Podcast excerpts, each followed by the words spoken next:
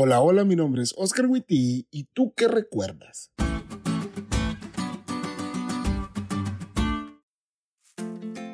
Cuando estamos pequeños albergamos en nosotros momentos, momentos que linkeamos con cosas, colores, lugares, sonidos, sabores, etc.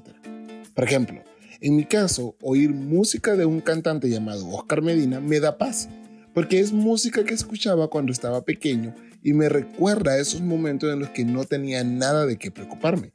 Buenos momentos. Otro ejemplo.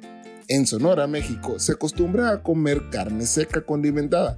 Debo reconocer que sabe mucho mejor de lo que suena. Y mi esposa Esther es vegetariana desde hace muchos años. Sin embargo, aunque no recuerda el sabor de la carne, cuando huele esa carne se siente feliz, porque el olor la lleva a recordar esos momentos familiares en los que todos estaban sentados comiendo. Y esos momentos para ella son momentos de felicidad. Seguramente vos también tenés cosas que te recuerdan cosas, ya sean buenos o malos. Y ahorita que te estaba contando nuestros casos, vos identificaste esos momentos.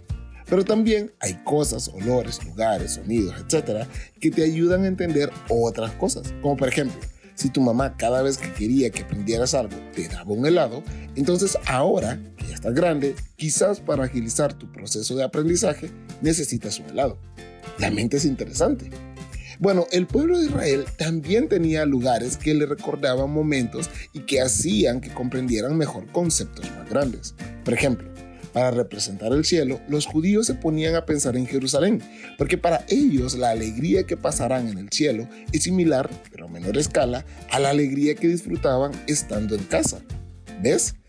Un concepto grande representado en algo más pequeño. Por eso es que cuando estaban cautivos soñaban con volver a Jerusalén, que viéndolo desde esta perspectiva era un deseo de que Dios volviera y los llevara a ese lugar donde todo volvería a ser felicidad. El cielo, o sea, Jerusalén. Pero así como Jerusalén era un lugar de alegría, Babilonia era un lugar de tristeza y sirvió para representar un concepto que ellos no entendían por completo, el orgullo y altivez de Lucifer. Porque no sabemos cuál es la razón por la que Lucifer pecó, ni cómo nació el pecado en él. Como nos dijo el pastor Guerrero ayer, intentar explicar el pecado es justificarlo. Pero sí sabemos que el pecado comenzó con el orgullo, y el rey de Babilonia fue un candidato perfecto para hacer entender a menor escala el gran conflicto. Porque el rey era tan orgulloso que fue al templo de Jehová, sacó sus objetos santos y lo incendió. El templo, el lugar donde Dios habitaba, lo incendió y ese amigo era un instrumento del que realmente se rebeló contra Dios. Entonces Lucifer era peor. Y sí que lo es. La lección dice, el enemigo no temió acusar a Dios de lo que él mismo era y difundir sus mentiras a los demás ángeles.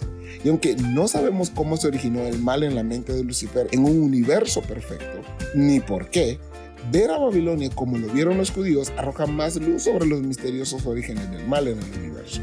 Lo sé, todos estos son conceptos muy grandes y este conflicto lleva milenios. Pero te quiero spoilear el final. Dios gana. Tranquilo. ¿Te diste cuenta de lo cool que estuvo la lección? No te olvides de estudiarla y compartir este podcast con todos tus amigos. Es todo por hoy, pero mañana tendremos otra oportunidad de estudiar juntos.